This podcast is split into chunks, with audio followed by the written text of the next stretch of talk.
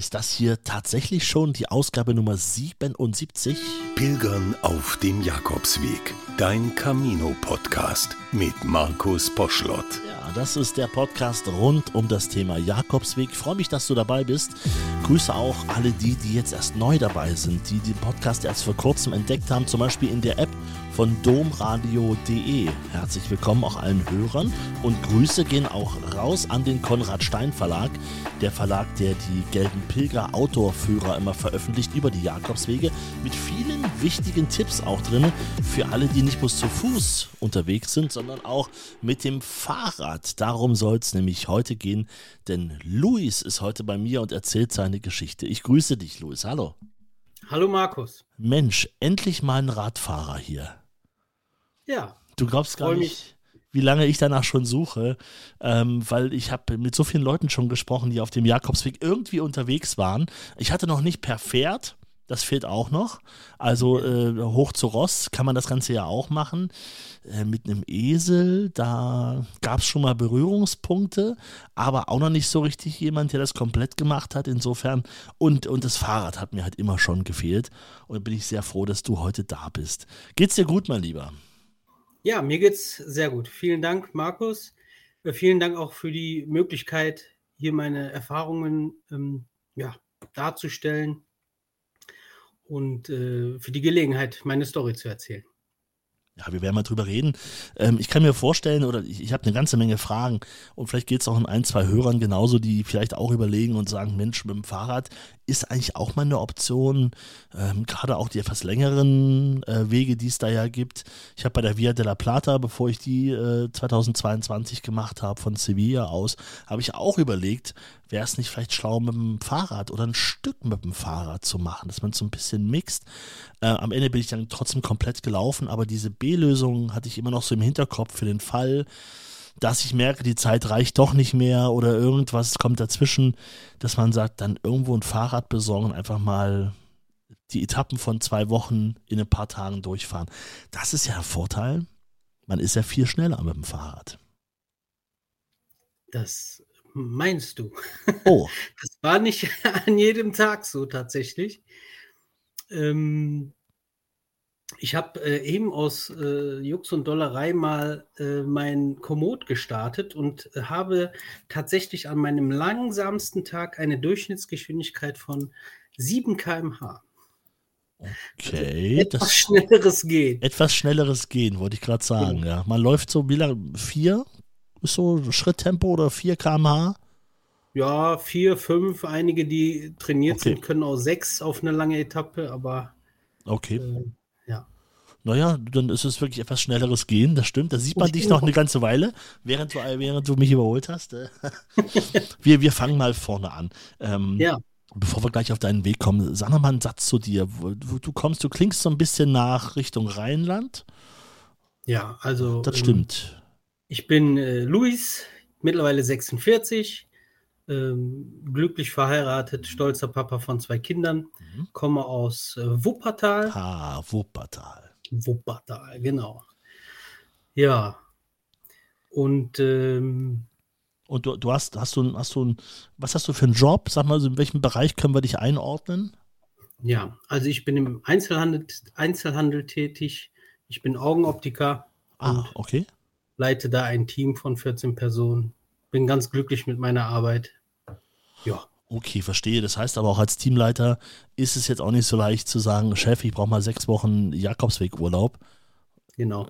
Das heißt, du hattest da äh, das mit dem Fahrrad auch aus praktischen Gründen gewählt?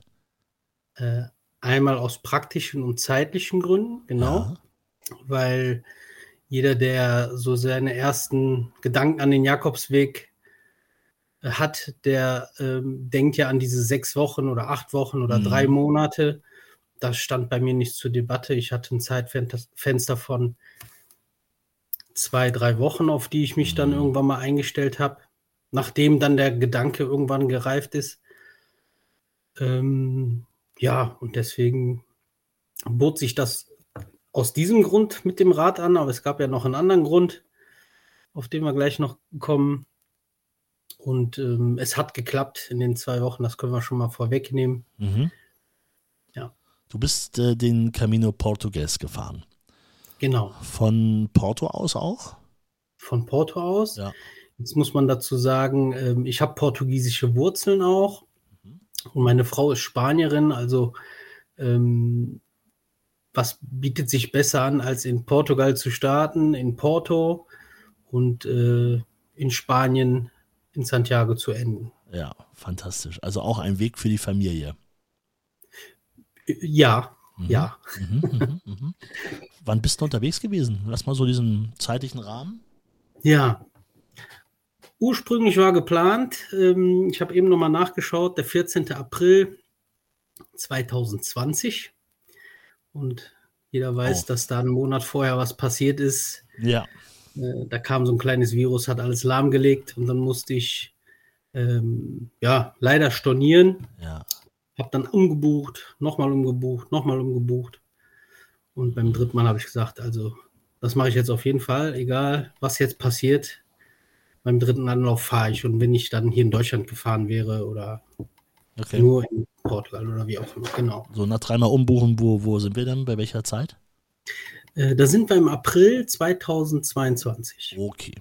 Das war genau das Zeitfenster, als ich bin damals auch, das war die Via della Plata, genau, äh, wovon ich gerade erzählt habe. Ich bin im März gestartet und ich weiß noch, jetzt egal. Jetzt Mhm. einfach machen. Jetzt ist gerade alles möglich. Da war so ein Zeitfenster. Bei, Mhm. da, da wusste man irgendwie, jetzt kommt erstmal nichts. Spanien hat mitgespielt, Deutschland hat mitgespielt, ähm, Portugal auch, genau. Und dann Genau. wusste ich auch, jetzt, jetzt Man muss es durfte sein. wieder ohne Einschränkungen reisen und ich glaube sogar, dass ich ohne, aber ich bin mir da nicht mehr sicher, aber ich glaube, ich saß sogar ohne Maske im Flieger. Aber ich bin mir da auch nicht mehr sicher. Ja, das weiß ich nicht mehr genau. Ich weiß noch, ich habe vorher mich sogar noch mal impfen lassen, weil ich dachte nicht, dass in den acht Wochen, in die ich weg bin, jetzt noch mal irgendwie was erlassen wird, irgendwo was kommt. Das weiß ich Genau. noch. Das habe ich sogar noch mal zusätzlich on top gemacht, obwohl es gar nicht hätte sein müssen. Einfach nur, weil ich dachte, ich will nicht, dass ich dann irgendwo in Spanien sitze und dann heißt Kommst es, hier, hier geht es jetzt nicht weiter. Ging damals ja auch nicht in die Herbergen rein und so, wenn man überlegte. Viele Mhm. waren ja geschlossen in der Zeit und die, da kam man ja nur mit Impfnachweis irgendwie rein. Also alles deutlich komplizierter. Ich wollte ihm aus dem Weg gehen. Ich wollte, dass es, dass es ein guter Camino wird. Ist es dann ja auch geworden, auch ohne den ganzen Schlamassel drumherum. Genau. Auch bei mir war es genauso. Ich musste nicht ein einziges Mal meinen Impfnachweis zeigen oder Ja, sowas. ja, ja. War wunderbar. So. Also dann bist du zwei Jahre später aufgebrochen. Genau. Warum äh, sollte es dieser Weg sein? Hatte das ähm, den Grund einfach, dass man sagt, das ist in, in, in zwei Wochen auch mit dem Fahrrad sehr entspannt zu schaffen? Ähm, das hat eine kleine Vorgeschichte mit dem Fahrrad. Ich bin, ähm, als ich sechs Jahre alt war, ähm, an Krebs erkrankt, hatte einen äh, bösartigen Knochentumor. Ui. Und meine Mama hat mir äh, damals äh, Knochenmark und Knochen spenden können. Und Ja. äh, es war die Situation war so, dass wenn das nicht verheilt, das Bein abgenommen werden muss. Okay. Und ähm, ich habe bis zur siebten oder achten Klasse nie eine Sporthalle von innen gesehen, weil ich ähm, war freigestellt von meinem Orthopäden, durfte also keinen Sport machen, weil einfach die Angst war, dass, dass das kaputt geht, was da war. Mhm. Ähm, und als ich dann äh, irgendwann mal Fahrrad fahren durfte mit 10, 11, äh, habe ich mir zuerst den rechten Arm gebrochen, doppelten Ellbogenbruch und Ei. den linken Arm gebrochen Hm. und ähm, durfte dann auch kein Fahrrad fahren mehr, also kein Sport, kein Fahrrad, Mhm. war aber hatte einen hohen Bewegungsdrang. Und ähm, ja, als ich dann erwachsen wurde, ähm, habe ich dann auch noch einen Kniescheibenbruch doppelt gehabt und dann habe ich mir noch einen Fuß zertrümmert. Und das war aber alles schon, als ich ähm, erwachsen und, und ja, Ja. verheiratet war. Und ähm, wir saßen einmal mit dem mit einem sehr gut befreundeten Ehepaar äh, bei uns und er hatte ganz heim, still und heimlich einen Jakobsweg gemacht und erzählte uns danach von. Mhm. Und ähm, ja, ich fand das, fand das so unglaublich, dass er das gemacht hat und dass er da losgezogen ist. Und wir haben uns an dem Abend, ich glaube, bis 4 Uhr morgens, 5 Uhr morgens unterhalten und dann erzählten wir unsere Geschichten auch. Mm, Bei meiner Mama war das so, dass sie, äh, als ich so klein und krank war und die ganzen Verletzungen hatte, hatte sie ein Versprechen abgegeben. Und in Portugal ist das ja sehr stark mit dieser Marienverehrung in Fatima. Fatima. Hm. Genau. Und jedes Mal, wenn wir in Portugal waren, sind wir auch nach Fatima gefahren. Also morgens mit dem Auto hingefahren und Ja. nachmittags wieder zurück. Aber das war so fester Programm. Ein Tag im Urlaub war Fatima. Ja. Kerzen spenden oder anzünden.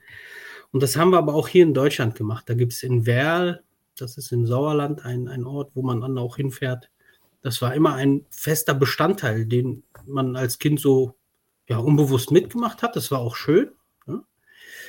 Und so war das, dieses kleine Pilgern an einem Tag mit hinfahren, das gehörte schon immer so zu unserem Leben. Und als der Bekannte mir das erzählte, dass er sich diese Zeit genommen hat und dann dahin gefahren ist, meine Frau sagt im Nachhinein, ich hatte so einen Glanz in den Augen. Also an, die, Ja. an diesem Tag hat äh, der Boris mich infiziert. Ja. Das muss aber ähm, weit vor meinem Camino gewesen sein, 2016, 15. Ja. Ja. Da ging es mir beruflich nicht gut und da habe ich gedacht, das musst du machen. Aber da hatte ich noch nicht die Idee, das mit dem Rad zu machen. Ich hatte ja diese Verletzungen am Bein und am Fuß und dachte mir, wie, wie, soll ich, wie soll ich 10 Kilometer gehen an einem Tag? Das ist gar nicht möglich. Okay. Bei Spaz Spaziergängen hier mit Freunden, wenn wir 10 Kilometer gehen, dann hatte ich eine Woche Schmerzen. Ja. Und dann kam mir der Gedanke, mach doch mit dem Fahrrad. Ja. Jahre, Jahrzehnte kein Fahrrad mehr gefahren, äh, hatte ich mir dann ein Bike besorgt. So ein uraltes Alurad, aber war in Ordnung. Ja. Ja, und dann ist dieser Gedanke immer mehr gewachsen, immer mehr gewachsen. Dann habe ich das meiner Frau erzählt. Die guckte mich erstmal mit großen Augen an, Mhm. hat mich dann aber äh, sofort in meinem Vorhaben unterstützt und mit gut zugesprochen und äh, ne, fing die Planung an, Organisation, Taschen für die Fahrräder, ein paar mickrige Übungsrunden hier in Deutschland, 30, 40 Kilometer. Mhm. Ja, dann war ich natürlich todtraurig, als wir stornieren mussten. Ja, das erste Mal, das zweite, dritte. Ja, und auf Boah, einmal war der. Auch, das hat man total verdrängt, das vergisst man heute schon wieder. Was das für ein Gefühl für so viele Leute gewesen sein muss, die 2020 nach jahrelanger Planung zum Teil auch weit Ja. weg aus dem Ausland, Leute, die aus den USA, aus Korea anreisen, aus Australien, die haben ja auch richtig Geld auf den Tisch gepackt für ihre Flugtickets, was, was wir mal so nebenbei machen können. Ne? Mhm. Und auf einmal, ähm, das haben wir schon völlig verdrängt, was das eigentlich damals für ein Riesendrama gewesen ist. Ja. Na, irre. Für mich brach in dem Moment wirklich auch äh, eine kleine Welt zusammen, weil ähm, es mir auch mental nicht gut ging. Und äh, ich wollte, ich brauchte auch diese Pause. Und als ich dann aber äh, endlich am Flughafen saß mit meinem Riesenkarton und mit meinem Koffer, ähm, ja, konnte ich das gar nicht fassen, dass es auf einmal doch geklappt hat, dann Ja. 22. Bin dann mit dem Flieger von Köln nach äh, Porto, Mhm. mir ein Großraumtaxi besorgt. Das Fahrrad ist heil angekommen, mein Koffer ist heil angekommen, bin dann in die Herberge. Ja, da wollte man mich zuerst mit dem Koffer nicht reinlassen, weil ich hatte ja keinen typischen Ah, Pilgerrucksack, ne? Und dann, ja. nee, nee, no tourists, ne? Und dann sprach ich auf Portugiesisch, das war Gott sei Dank mein Joker. Ich sagte, nee, ich Ei. habe schon vorab gesprochen. Ach so, du, ja. ja. Ich habe okay. nämlich alles mitgenommen in meinem Koffer, auch Straßenklamotten Ja. und durfte den Koffer dann auch da eine Woche stehen lassen. Äh, zwei Wochen, Ach Entschuldige. so, und hast ihn dann am Ende wieder mitgenommen. Genau, und hatte in dem Koffer halt dann die Fahrradtaschen und Getränke, äh, also dieses ISO-Pulver und alles. Ja, ja. Genau. Okay. Und dann war ich endlich in Portugal. Also, jetzt wissen wir auch, warum es dieser Weg sein sollte. Also, äh, also war, also Fatima im Rücken zu haben bei der ganzen Ja. Fahrt äh, war nicht ganz unwichtig bei der Sache.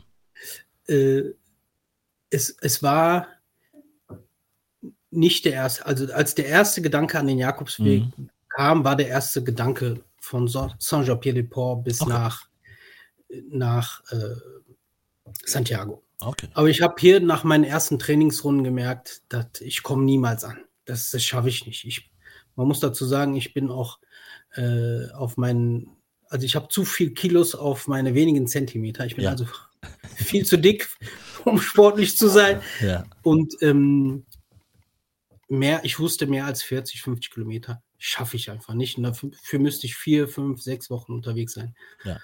Und deswegen ist es mit Porto gekommen und mir ist dann auch später, äh, so wie du es jetzt sagst, äh, war dieser Aspekt Fatima sehr schön, Ja. weil ich bin dann am Ende meiner Pilgerreise auch nochmal in Fatima gewesen. Ei. Das, Das he- kam noch das, das heben wir uns auf äh, für das Finale Ja. ähm, dieser, dieser Episode. Jetzt, ich möchte mal noch wirklich so ein paar Basics nochmal abfragen, aber weil ich es wirklich nicht weiß. Ein Fahrrad mit auf den Jakobsweg zu nehmen, ins Ausland. Ich kenne das Mhm. Fahrrad bisher nur in die Regionalbahn unten mit rein, an so einem Mhm. schwarzen Gurt festklemmen und hoffen, dass es am Ende noch da ist, wenn ich aussteige. Genau. So, Ja. das ist das, meine, was ich mit Fahrrad und mit Reisen bisher an Erfahrung Mhm. habe. Ähm, man gibt ein Fahrrad auf als so eine Art Sperrgepäck, wenn man fliegt. Genau. Okay. Du musst den Lenker abmontieren, den Mhm. Sattel runterfahren oder abmontieren, Vorderrad abmontieren und dann besorgst du dir am besten ähm, in einem Fahrradgeschäft bei Decathlon oder so, bittest du die, dass sie dir einen Fahrradkarton aufbewahren und den gibst du als Sperrgepäck auf. Hat mich damals gekostet, ich glaube, 60 Euro für den Hinflug. Okay. Und ich hatte dann eigentlich die Information, dass man mit der spanischen Post das Fahrrad zurückschicken kann. Ja. Wie sich das dann später herausstellte, äh, äh, doch nicht möglich ist. Oi. Du kannst in, äh, aus Santiago in jedes europäische Land das Fahrrad verschicken, bloß äh, nicht nach Deutschland. Somit musste ich eine andere Lösung finden. Warum auch Angeblich, weil die, der deutsche Paketdienst die Maße nicht akzeptiert oder sowas. Ja, ja, gut. Aber du hast es dann über einen anderen Weg Ich habe den Joker in der Tasche gehabt. Meine Mama wohnt noch in Portugal. Die war zu der Zeit auch in Portugal und ich habe es dann von Santiago zu ihr nach Hause schicken lassen. Und sie hat es dann weiter verschickt. Nee, da steht es immer noch. Ach, da steht's immer noch? Da steht es immer noch. Sie hat da ein Haus und da stört es nicht und da steht es. Ja, da wartet es auf die nächste Tour. Ja, da, die nächste Tour ist ja auch schon geplant, aber dafür gibt es ein anderes Gefährt. Okay, jetzt, haben wir mal, jetzt gehen wir mal der Reihe nach. Also, Genau. die, äh, jetzt sind schon mal so ein paar Fakten auch geklärt. Das heißt, man kann relativ einfach eigentlich ein Fahrrad mit transportieren. Ich habe nämlich Ja. auch gedacht, ist es vielleicht auch eine Option zu sagen, man äh, leiht sich. Es gibt Fahrräder auch vor Ort, die man sich auf dem Camino leihen kann und äh, man lässt sie in Santiago stehen. Das geht. Ähm, das, das ist, wäre auch eine B-Variante, aber man hat natürlich nicht sein Fahrrad. Ne? Man hat nicht sein Fahrrad und ähm, ich hatte das auch kurz überlegt. Du hast immer das Problem, dass die, die Taschen, die du jetzt selber mitbringst, vielleicht auch nicht an das Fahrrad passen, an den Fahrradgepäckträger oder Ja, sowas. ja. Und dann schleift da irgendwas, dann geht was kaputt. Oder du hast zu viele Sachen für die Taschen, die du zur Verfügung hast. Und dann hast du da deine losen Pullover und Handtücher. Das geht natürlich nicht. Und deswegen habe ich äh, gedacht, okay, 60 Euro für den Hinflug, 100 Euro für den Rücktransport. Das ist alles überschaubar. Das sind jetzt keine. Genau. Dass es im Endeffekt anders ausging, war auch noch okay. Aber mittlerweile ist es kein Problem. Du kriegst ohne Probleme dein Fahrrad hin und ohne Probleme zurück. Oder du leist dir eins. Ich glaube, da kostet ein Fahrrad, ich glaube, es sind 100 Euro oder 150 Euro für eine Woche oder sowas. Da gibt es Ja. ganz, ganz viele Anbieter. Ja, ganz, ja. ganz viele. gelesen habe ich das nochmal speziell für den Jakobsweg, weil es ja auch eine spannende Alternative ist. Okay. Gut, ähm, dann lass uns mal starten. Du bist in Ja. Porto angekommen. Wir kennen jetzt Mhm. dein, deine Geschichte ein bisschen drumherum und bist am ersten Tag gestartet. Wir müssen jetzt nicht jeden einzelnen Tag durchgehen, aber wir können natürlich auf so ein paar Highlights gucken. Lass uns ruhig Genau. mal in dem Fall aber mal von vorne anfangen. Wie waren denn die ersten Meter zu fahren auf dem Ja. Weg? Die ersten Meter, ähm, ich bin relativ spät losgefahren, da waren schon alle weg. Äh, bin dann losgefahren und bin genau in so, ein, in so eine Zeit reingekommen, wo alle ihre Kinder zur Schule gefahren haben Ja. und bin dann so durch die Stadt und war wirklich ganz voll, ganz schrecklich die ersten zwei, drei Kilometer. Als ich dann aber unten in Porto ähm, am Fluss angekommen bin, gab es so einen ganz komischen Moment, dass ich äh, so realisiert habe, okay, ne, da sind jetzt Taschen auf deinem Fahrrad, du kannst nicht mehr zurück. jetzt musst du genießen. Und dann bin ich da an dem Fluss entlang gefahren und dann geht es ja von Porto, von dieser Metallbrücke äh, Luis I. bis zum Meer und äh, ich glaube, ich habe bis hinter beide Ohren gegrinst. Die Sonne schien dann noch, ja. die erste Stunde schien noch die Sonne. Äh, dann fing es auch richtig an zu regnen, dann musste ich mein Poncho einweihen. Mhm. Ja, und dann ist ja die Strecke am Portugies da Costa ähm, ja, traumhaft am Strand entlang. Ich liebe das Meer und ich weiß nicht, wie oft ich stehen geblieben bin. Also bestimmt 20 Mal auf diesen äh, 60, 55 Kilometer sehe ich gerade. Mhm. Bin ich bestimmt 20 Mal stehen geblieben, habe was getrunken und habe einfach genossen, habe die Freiheit genossen. Es war wirklich toll. Ja, es fühlt sich am ersten Tag auch noch wie Urlaub an, ne? Gerade weil ja. die Touristen äh, links dann am Wasser ja auch äh, dabei sind, äh, sich zu sonnen, Volleyball zu spielen, baden zu gehen mhm. und dann ja. ähm, man selber trottet nebenbei her oder fährt halt mit dem Fahrrad. Aber ich hatte auch das ein gutes, ein gutes Gefühl in der Zeit dort. Hm? Ja. Und es, ist, es, sind ja traumhafte Promenaden. Du, du benutzt die Gehwege. Ich war jetzt auch im April und Mai da also nicht in typischen Sommermonaten. Es war auch nicht voll. Es war, also, es war super zum Fahrradfahren. Ja. Und ähm, bin dann äh, letztendlich in Apulia gelandet und habe dann abends realisiert, oh, 56 Kilometer, ganz schön viel. Eigentlich wolltest du die das doch auf zwei Wochen oder zehn Tage strecken. Ähm, muss mal langsam an. Weil so bist du ja in fünf Tagen da, wenn du so weitermachst. Genau. Also das, höchstens fünf Tage, ja. Genau. Und das, das wollte ich auch nicht. Ich hatte mir vorgenommen, ähm, ach, das muss man noch dazu sagen. Ich hatte ja vorher schon ganz genau geplant, ne, Tag eins von da nach da, Tag zwei von da nach da. Diesen Plan habe ich äh, einen Tag vorm Abflug äh, weggeschmissen. Alle Zettel, alle Vorbereitungen, die ich hatte, habe ich weggeschmissen. Ich weiß nicht warum. Und das ja, war sag, auch genau sag euch mal, Sag euch mal, wie du es Videos gemacht hast. Das habe ich mir nämlich aufgeschrieben aus unserem Gespräch, das wir vorab geführt haben. Du hast es vor deiner Frau zerrissen. Ja. Und ich konnte es gar nicht fassen. Genau. Und die sagt, was machst du da? Ja. Und ich, ich wusste also wirklich ganz genau, wo ich hinfahre, wie die vier Höhenmeter und wie teuer da die Übernachtung ist. Beziehungsweise ich wollte ja eigentlich nur in Klöstern schlafen. Mhm. Das kann ich jetzt schon mal sagen, das hat kein einziges Mal geklappt. Ich musste immer in private Herbergen. Okay. ähm, und habe dann tatsächlich an, am Tag vorher alles zerrissen, weil ich sagte, nee, ich möchte mich eigentlich nicht festlegen. Ich möchte, möchte eigentlich drauf los und es hat am ersten Tag schon nicht geklappt. Ich habe zu viele Kilometer gemacht, weil ich es einfach auch genossen habe. Am Strand entlang, lecker gegessen, lecker getrunken, ähm, habe es einfach genossen. Auch toll, wenn du natürlich auch Portugiesisch sprichst, das ja. macht ja alles nochmal einfacher, ja. ja Während total. ich auf irgendein so klebriges Teilchen zeige beim Bäcker und sage, da, das, äh, ja. por, por, favor, und merke, das ist auch schon falsch. Äh. Das heißt ja hier auch anders. Also ist natürlich viel einfacher, wenn man schon im Gespräch einfach ist und man kommt leichter rein und ja. Ja, das auf, das auf jeden Fall. Das war ein großer, Vorteil, wobei ähm, die auch immer bemüht sind, ähm, dir zu ja, helfen immer. oder das auf In Portugal Fall. war wirklich, muss man wirklich sagen, ich war zwei oder drei Mal auf dem Weg jetzt unterwegs. Unfassbar freundliche Menschen. Mhm. Das ist wirklich so und ähm, auch, ich bin bei, bei einer alten Omi mal eingekehrt, die dort eine Pension betreibt, war sie auch noch mit, mit drei anderen Pilgern oder so, haben uns abends beim Essen kennengelernt. Jeder hatte ein Zimmer bei ihr und das war alles so, ja, na, wir, wir würden jetzt schon mal fürs Abendessen zahlen. oder so, ach, machen wir morgen, ach, machen wir morgen.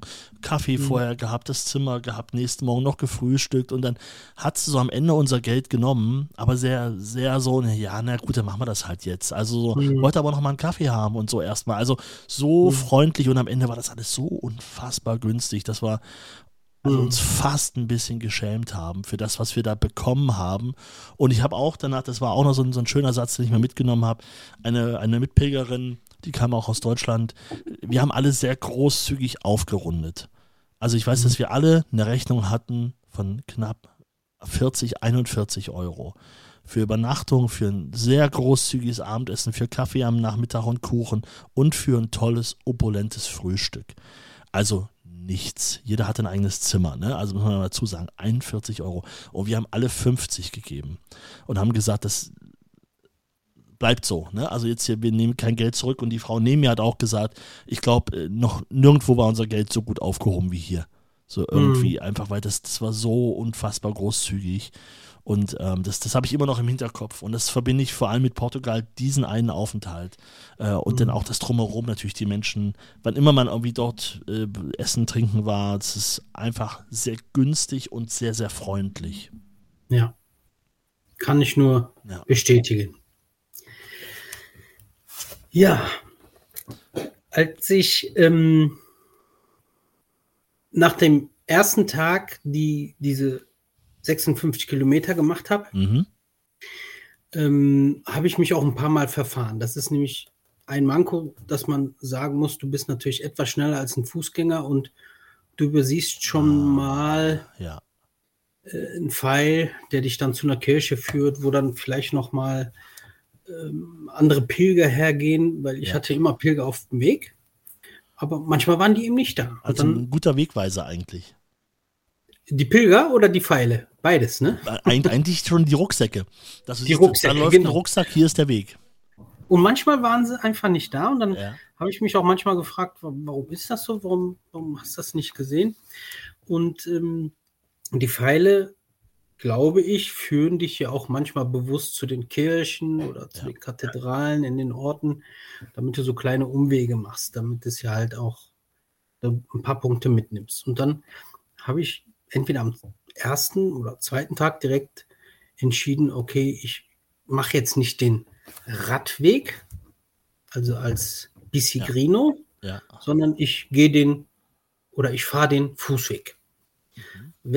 Würde ich später noch äh, bereuen, wusste ich aber an dem zweiten oder dritten Tag nicht. Ich ahne schon, auf welchen Tag du hinaus willst. Ja.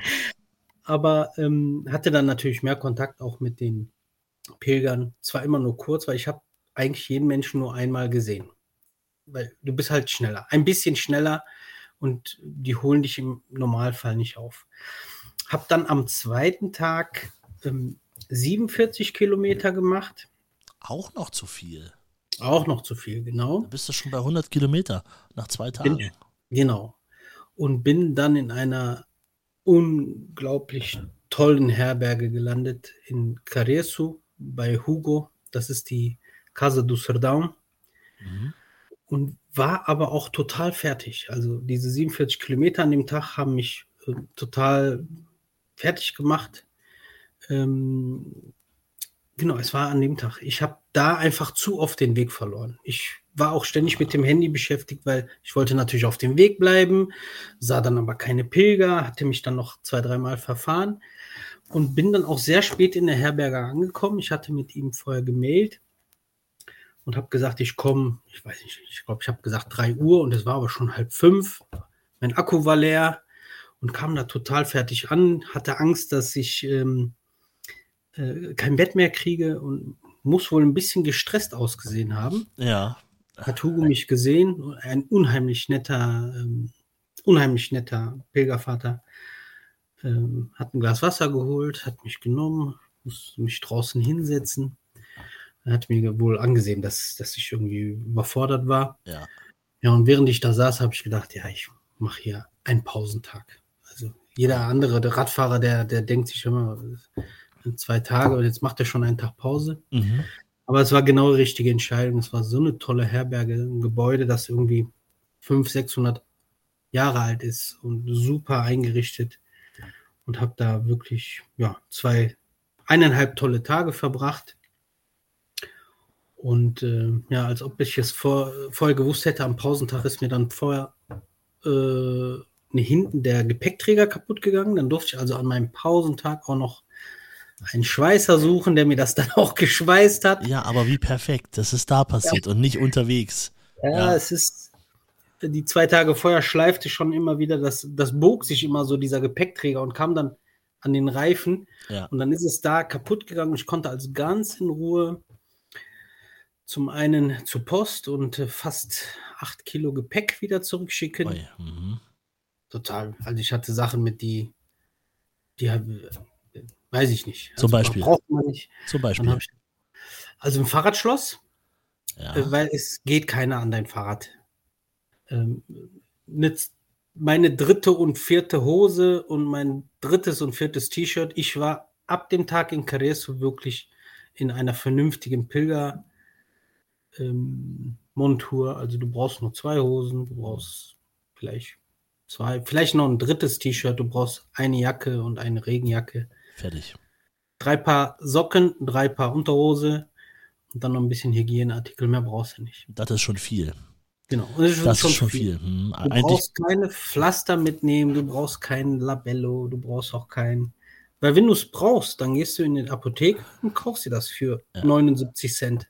Das ist äh, unfassbar wir günstig. Ja im, ja. Wir sind ja nicht im Dschungel unterwegs oder in, in der Sahara, sondern in einem zivilisierten Land, egal ob Spanien oder Portugal, das ist beides, du kriegst alles überall zu jeder Zeit. Und Überraschung, die Damen und Herren in den Apotheken wissen oft sehr genau, was du brauchst.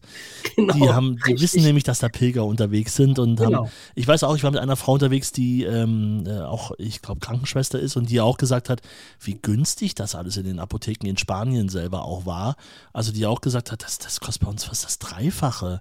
Irgendwelche ja. Manschetten und so, die sie sich dann mitgenommen hat äh, für, fürs, fürs Knie und so weiter. Also da kann man mal ruhig drauf vertrauen und ich finde auch, so, also man kann ja so ein paar äh, Aspirin mal dabei haben oder so, wenn man, das ist ja jetzt nicht das Problem. Aber alles andere kann man mal ein bisschen drauf vertrauen. Ich, äh, ja, ja, kenne das auch. Als ich dann ähm, an meinem Ruhetag in, äh, in Caresu saß, ich hatte am Vorabend mit Hugo lange gesprochen und wir hatten ein unheimlich tolles Gespräch. Äh, ein Mann mit einer unglaublichen Menschenkenntnis und der hat wohl gemerkt, dass ich das Gespräch brauche. Habe ich am nächsten Tag mit einem Kaffee in der Hand ähm, das beobachten dürfen, wie er sich von jedem Pilger persönlich verabschiedet hat. Und er sagte jedem, jetzt weiß ich nicht genau, links oder rechts, aber er sagte, glaube ich, jedem Pilgern, ja, jetzt gehst du hier die Straße entlang und dann gehst du rechts. Und das sagte er jedem immer wieder. Gehst du rechts, gehst du rechts.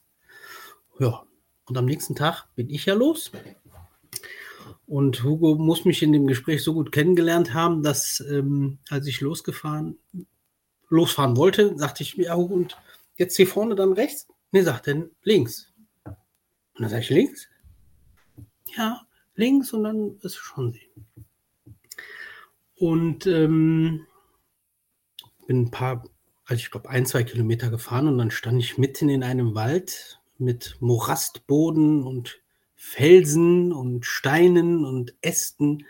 Also unmöglich für mich zu fahren, also mhm. für einen trainierten Mountainbiker oder Artistenfahrer vielleicht, aber für mich war das nicht zu fahren. Und auch die Tage zuvor, ich hatte immer wieder war ich wehleidig. Oh, jetzt ist es zu heiß und jetzt zu kalt und das Wasser ist, schmeckt zu sehr nach Chlor und ja, ja. Ne, und an dem Tag, oh, das ist zu steil und hier kannst du nicht fahren. Und an dem Tag ähm, habe ich eine Fußgängerin, ich glaube, fünf oder sechs Mal gesehen. Also wir haben uns ähm, ständig immer wieder gegenseitig überholt. Also auf asphaltierten Strecken war ich natürlich etwas schneller. Und wenn es dann um Stufen und Felsen ging, hat sie mich immer wieder mhm. äh, überholt. Und ich hatte immer gesagt, so ein Mist. Und ne, man flucht ja dann in allen Sprachen, die man spricht oder, oder denken kann. Aber flucht sich auf Port Portugiesisch flucht sich schöner, oder? Ja, das äh, ist ja anders. Es hört sich besser an. Ja. Äh, nee, besser nicht, auch Käse. Und ich war, ich war so sauer. Und ich, und ich habe mhm. dann, ich war kurz äh, sauer auf Hugo, habe gedacht, warum hat er mich denn jetzt links rumgeschickt? Er hat doch alle rechts rumgeschickt. Mhm. Aber der Hugo wusste ganz genau, warum er das gemacht hat. Ähm, ich muss jetzt kurz zurückspringen. Mein Sohn hatte mir einen Tag, bevor ich losgefahren bin, einen kleinen Stein geschenkt. So ein mhm. Herzform. Und er hat gesagt, Papi, äh, ich habe ähm, gesehen auf ne, in einem YouTube-Video, dass äh, die Pilger immer einen Stein mitnehmen. Und hier, das ist ein Stein. Ne? Und dann hat er mir diesen Stein gegeben. Und dann sagt er, und, und wenn du meinst, du, du musst den irgendwo lassen, dann lass den irgendwo. Ähm, ja, und ich bin dann halt diese Strecke hoch und immer wieder äh, Felsen und Steine und ich war nur am Fluchen und äh, diese eine Dame überholte mich immer. Es war mir auch total peinlich. Ich war mit dem Fahrrad unterwegs und der Fußgänger ich schon jetzt schon zum dritten und vierten und fünften Mal. Und in dem Moment, wo ich dann äh, kurz an meinen verstorbenen Vater und an meinen verstorbenen Schwiegervater dachte, äh, habe ich gesagt, ne, war so in Gedanken und habe gesagt, okay, ähm, du hörst jetzt auf. Du hörst jetzt auf zu lamentieren, weil es hilft dir nicht. Es macht nur keinen Bock mehr du, du, du ärgerst dich und dann guckst du aufs Tacho, hast nur acht Kilometer. Du akzeptierst das jetzt. Und kaum hatte ich diesen Gedanken zu Ende gedacht, also wirklich, also Sekunden später oder 20 Sekunden später, stehe ich auf einmal vor so einem Kreuz äh, aus Zement, also ein bestimmter Punkt, wo die Pilger vorbei müssen. Ja, und dann wusste ich, ich muss da den Stein, den, den mein Sohn mir gegeben hat, muss ich da lassen, weil das war genau der Moment, das passte. Und für die restlichen sechs Tage habe ich das Fluchen sein lassen. Total Banane, ne? Naja, das war wahrscheinlich nicht dein Gedanke. Der kam wahrscheinlich ja. von irgendwo anders her, weil so, sowas kann man sich selber immer nicht sagen. Also man kriegt sich ja selber nicht beruhigt. Wenn, wenn ich wehleidig sein will, hm. Luis, dann bin ich wehleidig. Und zwar kann ja. das, das geht eine Woche, wenn ich möchte, ne? Dann ist die okay. ganze Welt schlecht. Und man selber holt sich davon ja nicht runter. Das ist ja so. Es muss ja immer wer von außen kommen und sagen, Junge, jetzt ja. reiß dich doch mal zusammen. So schlimm ist es doch jetzt wirklich nicht so, ne? Also, oder man sieht irgendwen, wo man sagt, das, oh, guck mal, der, der, humpelt ganz dolle, der hat wirklich Schmerzen und du sitzt hier auf dem Fahrrad. So, aber dann ist immer ein äußerer im, im Impuls dabei. Ich glaube, das ist schon so, sollte schon so sein. Und ich kann mich an dieses Kreuz auch erinnern. Da haben ja. viele ihre Steine abgelegt. Und ist es nicht so, dass es nach diesem Ort auch nochmal gut nach oben geht? Ja, es geht immer wieder kurz, also jetzt keine 100, 200 Höhenmeter, mhm. aber es, du hast immer wieder diese, diese Felsenwege, die du einfach nicht befahren kannst. Und mhm. ich sehe gerade, dass ich an dem Tag doch 43 Kilometer wieder gefahren bin. Mhm ähm, aber bestimmt zehn davon äh, geschoben. Aber ich habe danach nicht mehr äh, äh, geflucht oder, äh, sondern der Hugo hat ganz genau gewusst, der Luis muss daher. Der muss da diesen Punkt einmal ähm, passieren und äh, ab dann habe ich es nur noch genossen. Ab dann war wirklich, bin dann da wieder am Berg, weil dann habe ich gesagt, okay, dann schieben wir jetzt das Fahrrad da hoch. Oder tragen wir die Taschen erst hoch und dann die, das ah. Fahrrad. Ja, ich weiß, es geht ganz schön steil mit einmal und ich erinnere mich auch an diese Bilder. Ich hatte auch ähm, ja. mit Carina vor ein paar, paar Podcast-Ausgaben, war das auch schon mal Thema. Äh, da war es auch so, dass man, Leute haben ihre Fahrräder hochgetragen auf dem Rücken. Ja. Da habe ich noch ein Foto. Ähm, der hatte aber wenig Gepäck dabei. Also insofern war das nochmal leichter. Aber mhm. das war auch so ein Bild, bei dem ich dachte, oh, also wenn die Fahrradfahrer nicht mehr schieben können, weil es dann so auf einmal so steil wird, sondern ja. sie müssen es auf dem Rücken irgendwie schnallen, in Anführungsstrichen, und dann, äh, ja, dann ja. ist es halt schon mal eine andere Hausnummer. Aber ist spannend. Das heißt, da hast du den ganzen Frust einfach mal gelassen. Genau. Und ab da Mit dem Stein. Mhm. Und ab da habe ich nur noch genossen. Bin dann wirklich, hm, habe die Sachen so genommen, wie sie waren, weil äh, es ändert ja nichts. Wenn du dich ärgerst, der Berg bleibt, der ist stärker als du. Der ist stärker ja. als dein Ärger.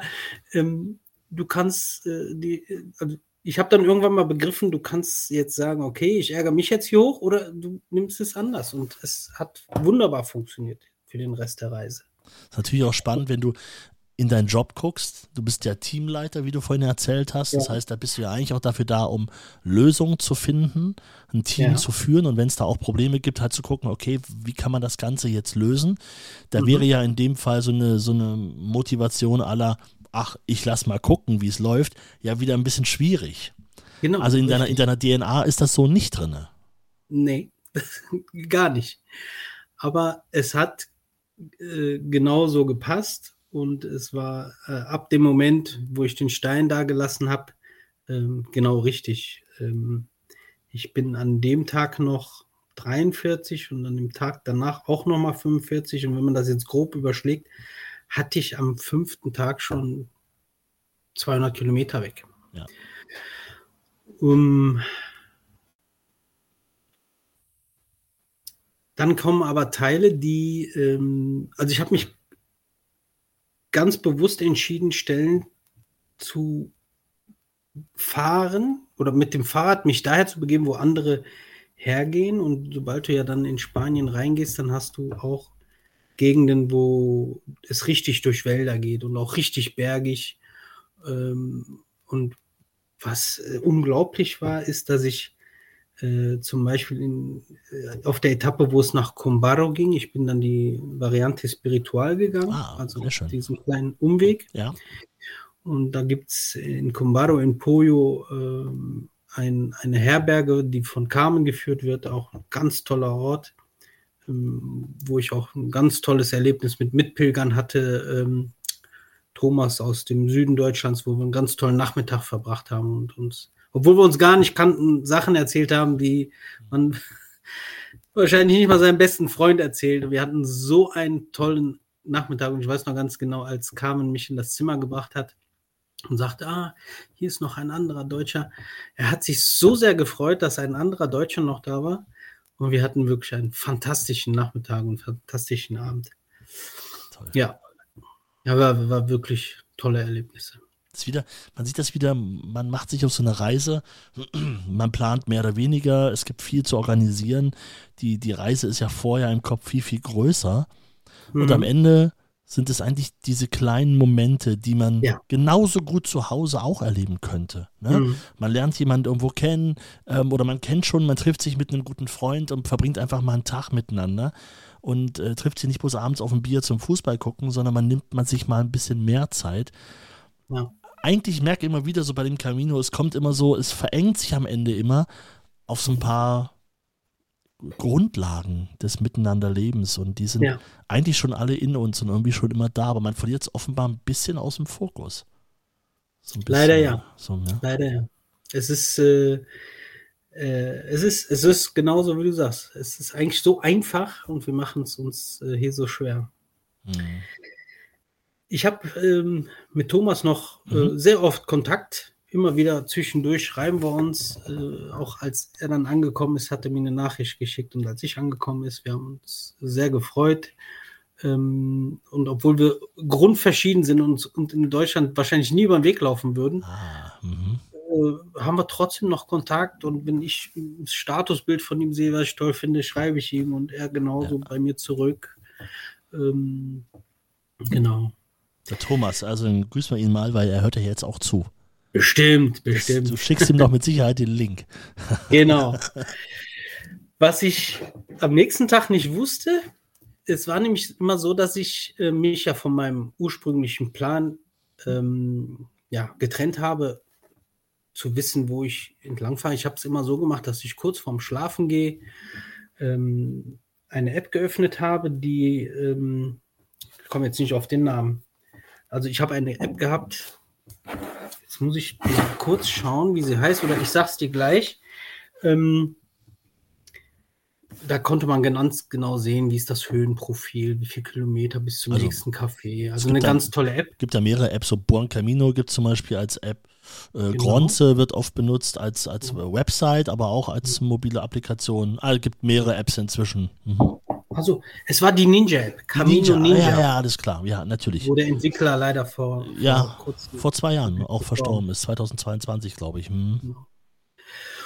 Und ähm, stelle dann abends entsetzt um 23 Uhr fest, dass ich irgendwie so 200 Höhenmeter zu bewältigen habe. Ja. Äh, also Bergsteigen gefühlt. Und ähm, es sind äh, 580 Höhenmeter gewesen, sehe ich gerade. Mhm. Ähm, die habe ich nur geschoben. Mhm. die ersten äh, zehn Kilometer nur geschoben. Und was hier in Deutschland nicht funktioniert hat, also wenn wir hier in Witten um den Chemnader See gehen, zehn Kilometer, dann habe ich eine Woche Schmerzen. Ja. Und äh, hier den Berg hoch, seitlicher Gang, schweres Fahrrad im Gepäck, teilweise Taschen abmachen, 100 Meter weiter tragen, Fahrrad wieder holen. Ja, die Schmerzen, ich hatte keine Schmerzen im Bein. Es ist total, ähm, ich kann es dir nicht erklären. Es hat nicht wehgetan. Ich habe es gespürt, aber es hat nicht wehgetan. Und ähm, auf dem Stück ist auch ein, das möchte ich jedem aufs, ans Herz legen, es gibt auf dem Stück nach Cumbaro ein, eine Ruta de Piedra y Agua, also ein Weg des Steine und des Wassers. Also wenn ihr den, das Hinweisschild seht, geht da unbedingt entlang. Es ist nicht ganz leicht der Weg, aber man geht durch unberührte Natur, durch Flüsse, Wasserfälle im Moos, also wirklich traumhaft. Für Fußgänger. Für Radfahrer ist das eine Qual. Jeder Fußgänger hat mich auf den Stück überholt. Aber ich habe äh, das lamentieren sein lassen und habe es genossen. Habe für diese 10 Kilometer sage und schreibe, ich kann es nachgucken im Komoot. Ähm, ja, jeder Radfahrer lacht mich aus. Äh, zweieinhalb Stunden gebraucht für 10 Kilometer. Ja, als Fußgänger aber, normal, würde ich jetzt sagen. Genau. Aber für, fürs Fahrrad ein bisschen, aber wenn man es natürlich schieben muss, immer wieder abstellt, wieder zurückgeht, das Gepäck holt, naja, also. Aber ich habe es sehr genossen, eine, eine traumhafte, äh, wirklich ein traumhafter Weg, unberührt. Und äh, ich habe von da die meisten Fotos. Ähm, Boah, ich glaube, wirklich traumhaft war. Da hätte ich auch, äh, da hätte ich auch gesagt, wenn ich dann Leute zu Fuß treffe, ey, wollt ihr nicht mal ein Stück Fahrrad fahren? Komm, ich nehme mal deinen Rucksack, äh, du fährst, ja. auch mal, fährst auch mal so, so einen Kilometer einfach und wartest da auf mich. Ja. ja. Gute Idee. Merke merk ich mir fürs nächste Mal. Fürs nächste Steht ja an bald. Wir haben es gerade schon gesagt, du hast auch gesagt, du hast keine, keine Schmerzen gehabt, obwohl das sonst eigentlich ähm, quasi ja undenkbar gewesen wäre. Ähm, an der Stelle gerne der Verweis auf Folge 74, Carina und ihrem Long-Covid auf dem Jakobsweg. Auch sehr beeindruckend. Ähm, die, die, also unbedingt mal hören. Die Frau, die tatsächlich zu Hause kaum die Treppen runterkommt an manchen Tagen und auf dem Jakobsweg irgendwie am ersten Tag auch auf dem portugiesischen Weg unterwegs war und irgendwie 15 Kilometer gelaufen ist und auch das nicht verstanden hat, wie das funktionieren kann. Wahnsinn. Irgendwie hat dieser Weg da was. Das nur mal so eine kleine Werbung zwischendurch. Auf jeden Fall was, was magisches. Ja. Das definitiv magisch. So, jetzt, ich meine, jetzt bist du den Espiritual, so einen kleinen Schlenker bist du gegangen, aber wir nähern uns ja jetzt immer mehr dann äh, Padron und Santiago. Genau. Ich stellte dann irgendwann mal fest, hm, von deinem ursprünglichen Plan in Herbergen beziehungsweise in Klöstern zu schlafen, hast du noch kein einziges Mal gemacht und die letzte Möglichkeit ergibt sich dann auf dem Weg in Herbonn. Warum eigentlich nicht? Du hast ja vorhin schon mal gesagt, du hast das probiert, aber es hat nicht geklappt. Ja. Woran lag es? Ich, ich, weiß es nicht. Ich glaube, ich bin äh, so, also du hast ja als Fußgänger immer diese 25 bis 30 Kilometer, ja. die du am Tag schaffst und irgendwo da liegen ja dann auch diese Klöster. Und ich habe ja mit meinen 55 lag ich wahrscheinlich genau dazwischen und ah, immer wenn ich okay. dachte, ich muss jetzt in eine Herberge, dann waren da immer nur private Herbergen ja. und es hat sich nicht ergeben. Und dann habe ich gedacht, ähm, auf der letzten Etappe, okay, die letzte Nacht da, da muss in Herbonn, das soll auch total schön sein mit, mit der Segnung abends, also da muss auf jeden Fall hin. Jetzt war ich aber nur, ähm, ich glaube, zehn Kilometer von der Bonn entfernt. Ich hatte aber noch Zeit. Ich war ja viel schneller da, als ich wollte und habe ich gedacht, okay, genießt du das. Habe dann auch ein, äh, bin mit dem Schiff gefahren bis nach ähm, mhm. Villanova da Rosa. War auch, nee, von da bin ich mit dem Schiff gefahren bis nach Ponte Jesus. War auch toll, hat auch funktioniert. Du kannst also auch auf dem Boot dein Fahrrad mitnehmen mhm. und diese, diese Möglichkeit nehmen. Bin dann die sechs Kilometer bisher Bonn, war natürlich um 11 Uhr schon da, viel, mhm. oder um 10, viel zu früh und habe da den ganzen Nachmittag bei tollem Sonnenschein gesessen bis, ich glaube, 16 Uhr. Hm, war der Erste an der Herberge natürlich am Kloster und habe dieses, dieses tolle Ambiente, das ist eine tolle Atmosphäre, die man da hat. Ganz ruhig, man hört nur die Natur. Aufgesogen, habe mich ausgeruht. Und als um 16 Uhr dann die Tür aufging, ähm, waren wir mittlerweile zehn oder elf Pilger, haben uns auch gut unterhalten vorher.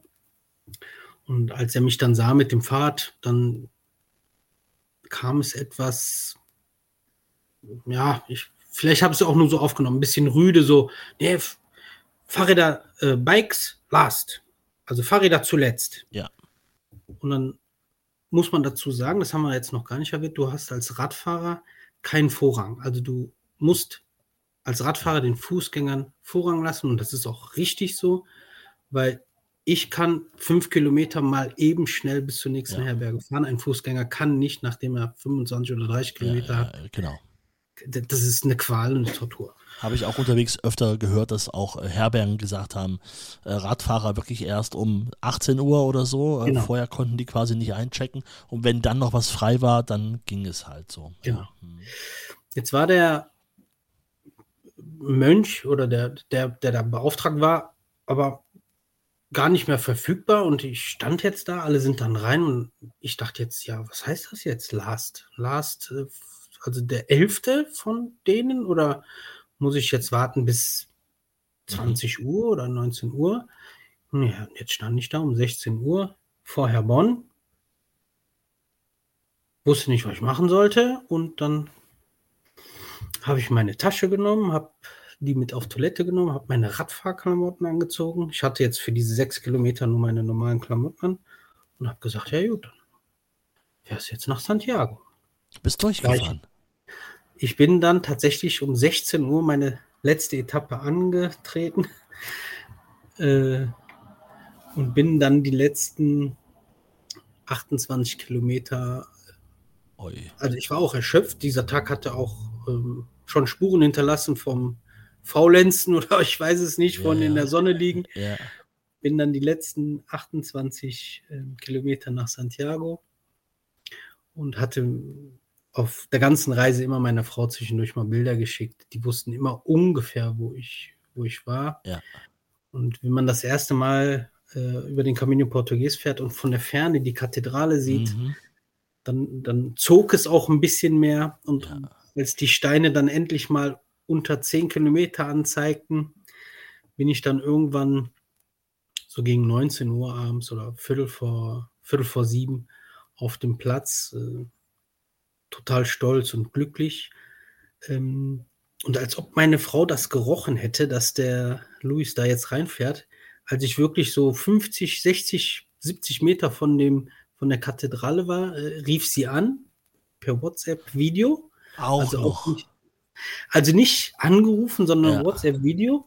Und ähm, du kannst natürlich nicht fahren in Santiago. Ja, ja. Äh, du musst schieben. Kommst du durch die engen Gassen da auch an, genau. genau. Mhm. Und dann ging ich dran und sag, hi Schatz, ne? Und Kinder waren im Hintergrund und meine Schwiegermutter.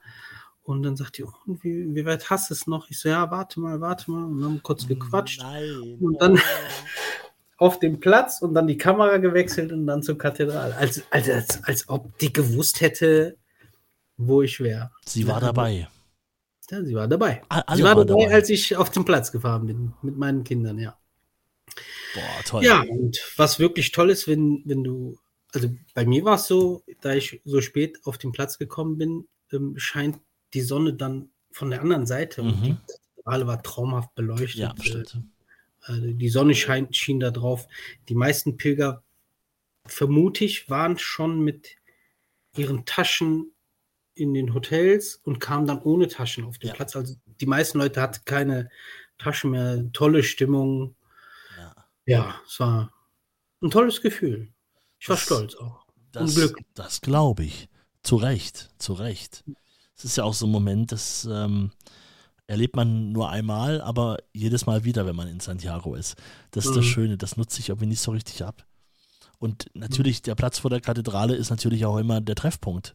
Also genau. da trifft man sich am Abend, wenn man sagt, ja, wollen wir was essen gehen, lass uns nach der Pilgermesse treffen, lass uns um sechs, um sieben, wie auch immer. Da trifft man sich immer auf dem Platz, ist auch immer, also es, ich könnte da auch eine ganze Woche sitzen.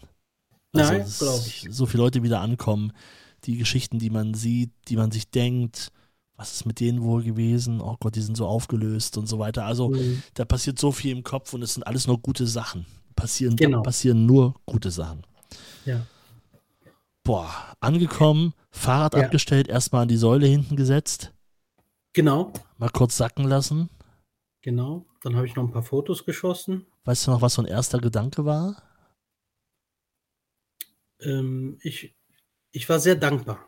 Mhm. Ich war sehr dankbar, weil ähm, es vor allem, also zu Beginn der Planung eigentlich für mich nicht realistisch war.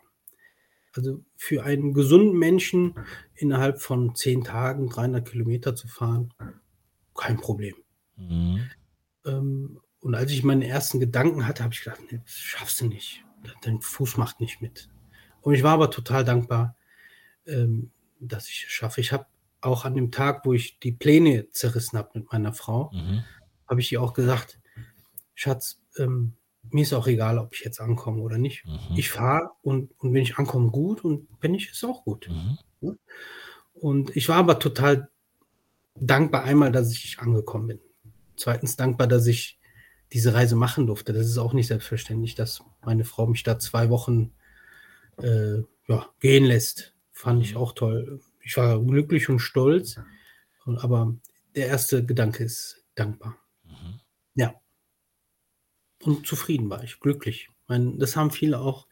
Ich habe ja ein kleines Instagram-Konto und Mhm. da haben viele drunter geschrieben, dass ich sehr glücklich wirkte. Das empfand ich so nicht, als ich das Foto betrachtete. Aber so im Nachhinein, wenn ich mir das Foto angucke von der Ankunft, das ist eins, wo ich am zufriedensten, am zufriedensten wirke. Ja, das stimmt. Ja, ja, ja. Ich habe dann ähm, eine Herberge be- gesucht, bin oben im Seminarium Menor untergekommen.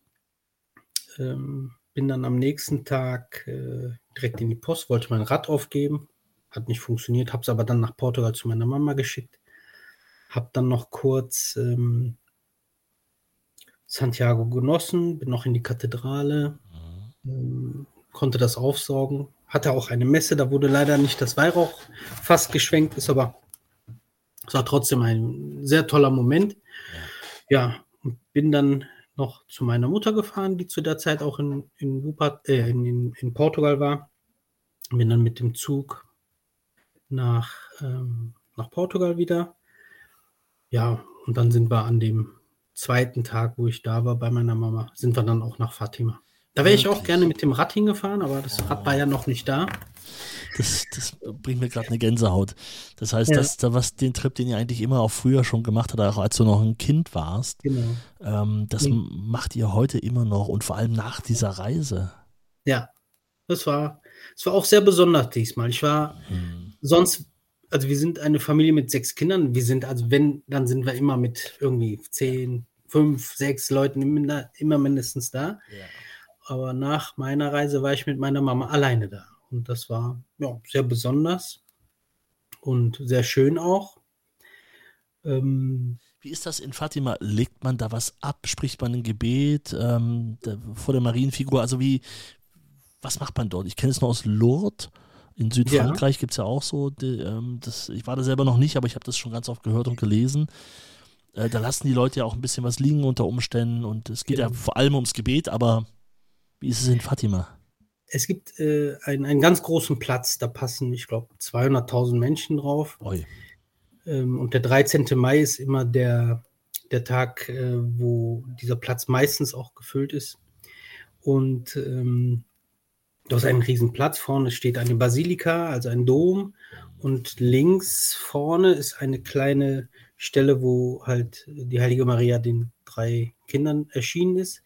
Da ist eine kleine Kapelle und ja, das sind so die zwei Punkte, also die Basilika und Mhm. diese kleine Kapelle, wo, wo die Leute hingehen. Und 100 Meter von dieser Kapelle entfernt ist so ein, ein, ein Riesen, das kann man sich gar nicht vorstellen, ein, eine Riesenstelle, wo man Kerzen theoretisch ablegen könnte. Mhm. Aber das, wenn da Leu viele Leute ihre Kerzen ablegen, ist da eine Riesenflamme, die von da weg. Ja. Also du, du kannst dann keine Kerzen ablegen, weil einfach diese Flammen zwei, drei, vier, fünf Meter hoch sind. So schmeißt du das einfach da rein und die verbrennen leider. Und ähm, ja, dann nimmst du entweder unten in dieser kleinen Kapelle ähm, eine Messe mit, wenn du Mhm. zeitig da bist, oder oben in der Basilika. Und dann fährst du wieder. Mhm. Ja. Also das Gebet, die einen Gedanken, die bleiben Genau. dann dort. Genau.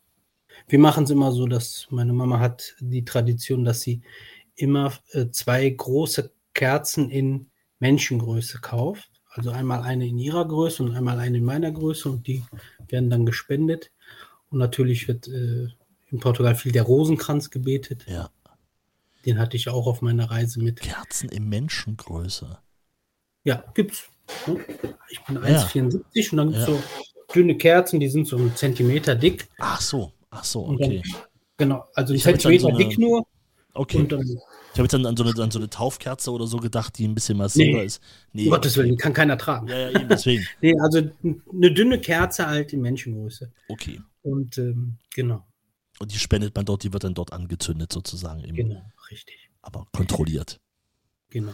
So wie es sich gehört. Ja. Ja, und dann, ich kann dir nicht genau sagen, in welchem Zeitraum genau. Ob es jetzt noch in Santiago auf dem Platz war oder in Fatima oder irgendwann in den Tagen dazwischen. Habe ich auf jeden Fall festgelegt, ich komme nochmal. Mhm. Und äh, ja, geplant war, ich komme nochmal auf dem Camino Portugues, weil ich es toll fand und ein paar Sachen hätte ich jetzt anders gemacht, wollte es anders, wollte es besser machen, wollte die Kloster anfahren, wollte weniger Handyzeit nutzen, weniger Facebook, weniger Instagram. Ja. Habe dann auch kurz nach meiner Reise alle meine normalen Konten gelöscht und habe nur mein Bicicrino äh, Account stehen lassen, habe jetzt also keine, also nur noch Sachen, die mit Fahrrad und Pilgern zu tun haben. Jawohl. Ähm, Und jetzt steht der Plan für meine nächste Reise, die nächstes Jahr startet. Ähm, dafür brauche ich mein normales Fahrrad nicht, denn ich werde meine nächste äh, Reise mit einem E-Bike machen und Mhm. wenn alles gut läuft, starte ich dann vor meiner Haustür hier in Wuppertal, fahre dann äh, über Mont Saint-Michel in Frankreich, an die Küste runter. Das ist übrigens auch noch ganz kurz mal Ja. so, ein, so ein Sehnsuchtsort von mir. Das habe ich nur auf einem Foto mal gesehen. Ja, Saint-Michel, das ist dieser, diese, diese, ja, was ist das? Ist das eine Kirche? Na, viel mehr, ne? Ist ja eine richtige Anlage, das ist die im Wasser steht. Genau, eine Schlossanlage. Eine Schlossanlage, genau, die im Wasser steht, aber sobald das Wasser zurückgeht, kann man Ja. dorthin zu Fuß gehen und Ja. äh, dann liegt es quasi trocken. Und das Genau. ist immer noch auf meiner Liste. Ich schreibe mir das mal wieder auf. Ich plane gerade nämlich Ja. auch so ein bisschen Urlaub für dieses Jahr. Ja. Eventuell ist das jetzt mal. Mont Michel, ist das vielleicht mal was, eine Idee? Da willst du Genau. vorbeifahren mit dem Fahrrad, um dann weiter Richtung Santiago zu fahren? Genau. Also von Wuppertal über das Dreiländereck Ja. Wachen zum, zum Mont Saint-Michel und dann die Westküste Frankreichs runter bis Saint-Jean-Pied-de-Port, dann den Camino Frances bis nach Santiago, dann nach Fisterra und wenn ich dann noch Zeit habe und noch nicht im Eimer bin, dann fahre ich runter über Porto nach Fatima. Das klingt jetzt aber so ein bisschen so, als würden zwei, drei Wochen Urlaub dann nicht ausreichen. Nee, es sind vier Wochen tatsächlich. Nur vier Wochen. Vier Wochen, genau. Ich hätte gedacht, Und- da braucht man jetzt mehr. Ja, also äh, rein rechnerisch Ja. klappt es. Und das ist jetzt mein, mein maximal mögliches, also das ist ja das, was du, was ich mir jetzt erträume. ja. Und kurz vor Reisenantritt werde ich dann entscheiden, ob ich doch vielleicht schon nach Saint- Mont Saint-Michel fahre oder ob ich nach Saint-Jean-Pied-de-Port fahre. Aber maximal wäre es von hier bis nach Fatima. Rein rechnerisch ist das möglich. Es sind 120 Kilometer am Tag. Oh, Mit schon, na gut, mit dem E-Bike, aber trotzdem. Mit einem, mit einem E-Bike machbar. Nicht leicht, aber auch nicht Ja. unmöglich. Aber ich werde kurz vorher entscheiden, Ja. was ich weglasse, ob ich was weglasse. Aber Pass auf, du fährst, du fährst im Wuppertal zum Bahnhof. Da bist du zu Ja. Hause gestartet mit dem Fahrrad. Dann nimmst Ja. du den Zug erstmal ein Stück bis da und dann fährst du wieder ein Stück. Dann bist du da in Frankreich unterwegs oder das ist schön, man kann ja auch, man könnte ja auch in Spanien theoretisch, wenn man ja wirklich sagt, man muss jetzt mal irgendwann zurück, man kann ja natürlich auch mal sagen, jetzt nehmen wir einfach mal für 150 Kilometer den Zug und sparen Ja. uns nochmal so eine Tagesetappe oder so, wenn es am Ende schon ein bisschen was bringt. Aber ich würde auch den Fokus dann eher auf Spanien legen Genau. und, und vorher das- ein bisschen skippen. Weil das vorher Das- kannst du immer mal noch irgendwann komplettieren. Genau. Also das, so wie ich es jetzt recherchiert habe, ist tatsächlich in Frankreich auch die Pilgerherberge-Situation deutlich schwieriger als auf dem Ja. ähm, Fran Franzess. Ich möchte aber noch nicht mich festlegen, dass ich nur den Franzess fahre und dann über Fisterra nach ähm, Fatima. Ich würde mir gerne noch ein bisschen ja, Luft nach vorne lassen. Sollte jetzt aus irgendeinem Grunde 30 Kilo von mir abfallen und ich sportlich fitter werden, ist es eine Sache, die auf jeden Fall machbar wäre. Also es wäre ein Traum und wir gucken, was sich bis dahin ergibt. Ja, Weil Fisterra habe ich auf meiner letzten Reise ausgelassen. Ja. Ähm, das hätte mir noch gut getan. Also ich war, ja. als, ich, als ich in Santiago war, ähm, ich hatte jetzt nicht diese typische Situation, dass ich mit Pilger treffe. Ich war relativ alleine da, weil ich ja alle hinter mich gelassen habe mit dem ja. Fahrrad. Ja. Ähm, und hätte mir das noch als krönenden Abschluss mhm. gewünscht. Also das wäre noch toll gewesen, weil ich jetzt auch keinen Tag noch in Santiago hatte. Ähm, das muss ich jetzt noch nachholen. Deswegen also für Stella. Da, dafür, genau, dafür war aber Fatima, glaube ich. Äh, ja, war auch sehr schön. Äh, sehr das, schön. also wäre die Wahl gewesen. Ich glaube, viele hätten sich jetzt auch mit der, mit, mit der lieben Frau Mama gemeinsam sowieso äh, ja, nein, definitiv für das entschieden. Ja.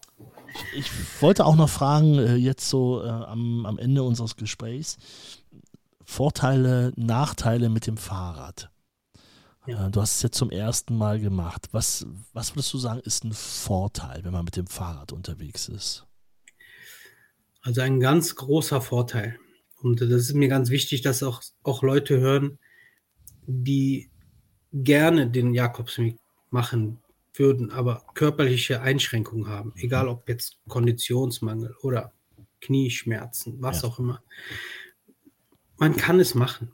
Und wenn du nicht auf dem Pilgerweg bist und dich nicht durch den Wald quälst, dann fährst du halt drei Kilometer über die Straße.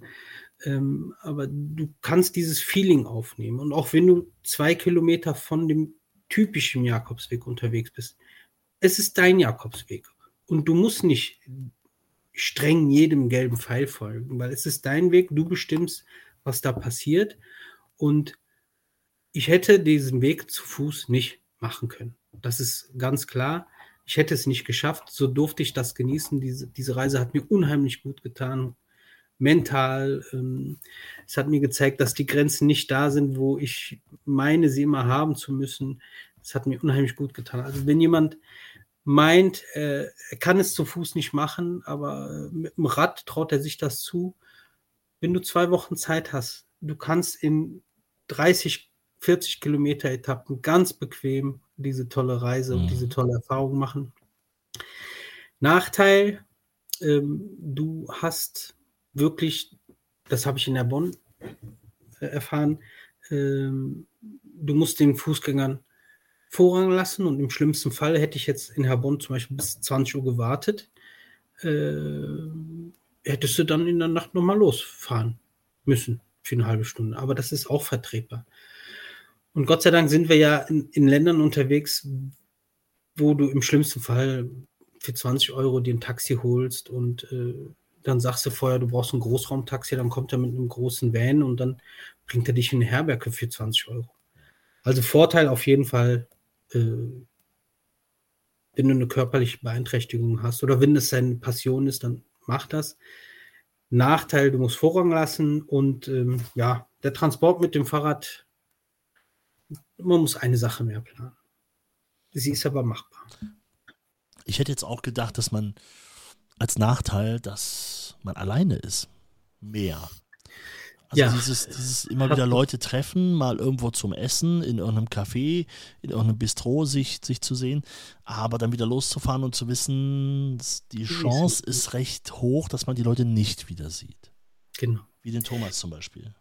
Genau, also da, da äh, stimme ich dir vollkommen zu. Ich habe auch Radpilger getroffen, mhm. aber die haben dann teilweise diesen Camino Portugues in drei oder vier Tagen gemacht. Ja, ja, gut. Das heißt, ich habe die einmal gesehen und dann waren sie weit vor mir. Und die Fußgänger sind alle hinter mir. Also das stelle ich mir auch unglaublich toll vor, wenn man sich jetzt abends wieder mit jemandem trifft, mit dem man sich vor ein oder zwei Tagen getroffen hat. Das ist mir nur einmal passiert mit äh, Sarah. Genau, die habe ich dann äh, in Tui auf, an dem Schild von Spanien haben wir uns nochmal getroffen. Ah, ja. Da war sie einfach, die war einfach flott. Ja. Oder ich zu lahm. Wahrscheinlich ich zu lahm. Ja, soll, genau. sollte genauso passen. Genau. Ja. Ähm, ja, aber ich möchte jeden motivieren. Ähm, also man kann es machen, ob egal ob in Deutschland oder in Spanien oder in Portugal. Es ist machbar. Es war nicht teurer. Ich habe für die Übernachtung auch nicht mehr bezahlt. Mhm. Man könnte ja jetzt meinen, dass man sagt, okay, für die Fahrradaufbewahrung kostet 5 Euro extra. Ah, ja, genau. Nein. Ja. Ich habe nur auf dem Schiff, da wo wir mit dem Boot gefahren sind, musste ich, glaube ich, 2 Euro, 3 Euro mehr bezahlen. Ansonsten war es eine tolle Erfahrung. Ja, das kriegt man gerade noch so auf. Genau. Schön. Ja, also dann vielen Dank, dass du uns das mal erzählt hast. Äh, deine Geschichte und wie es auf dem Weg gelaufen ist. Ich bin sehr gespannt, wenn wir uns 2025 wieder hören. Sehr gerne, Markus. Sehr gerne. Dann bin ich wirklich gespannt, wo es langgegangen ist, wie du es gemacht hast, wie das E-Bike durchgehalten hat. Ja. Und äh, wo du am Ende wirklich gelandet bist. Sehr gerne, Markus. Vielen Dank für die Möglichkeit, meine Story zu erzählen. Und ich möchte jeden motivieren, äh, sich die Zeit zu nehmen, egal ob zu Fuß oder mit dem Fahrrad, und dieses tolle Erlebnis zu erleben. Was sage ich jetzt zu dir? Bom Camino oder Buen Camino? Ganz wie du möchtest. Ich verstehe es. Du als, ähm, na, als Portugiesisch, mit portugiesischen Vorfahren, sage ich mal Bom Camino.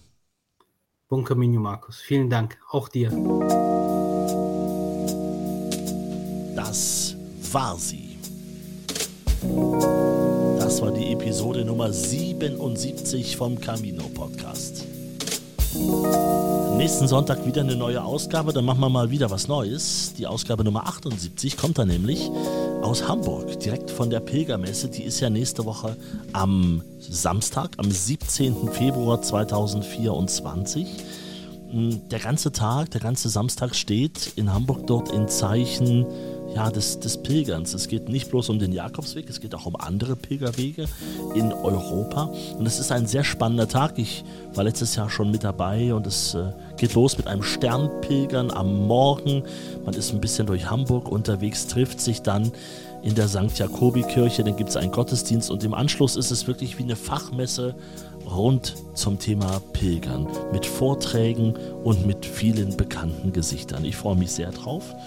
Und ähm, ja, vielleicht sehen wir uns ja nächste Woche. Wenn du in Hamburg bist oder dort anreist, dann freue ich mich drauf. Die Informationen rund um diesen Tag, wenn du es nochmal genau nachlesen möchtest, habe ich dir verlinkt in der Beschreibung des Podcasts. Da findest du den Link, ist ansonsten noch relativ simpel. Pilgern im Norden.de. Das Ganze jeweils mit einem Bindestrich dazwischen. Also, wie sagt man in Hamburg? Hummel, Hummel und Tschüss. Freue mich auf nächste Woche. Bis dahin, bleib gesund. Pilgern auf dem Jakobsweg. Dein Camino-Podcast mit Markus Boschlott.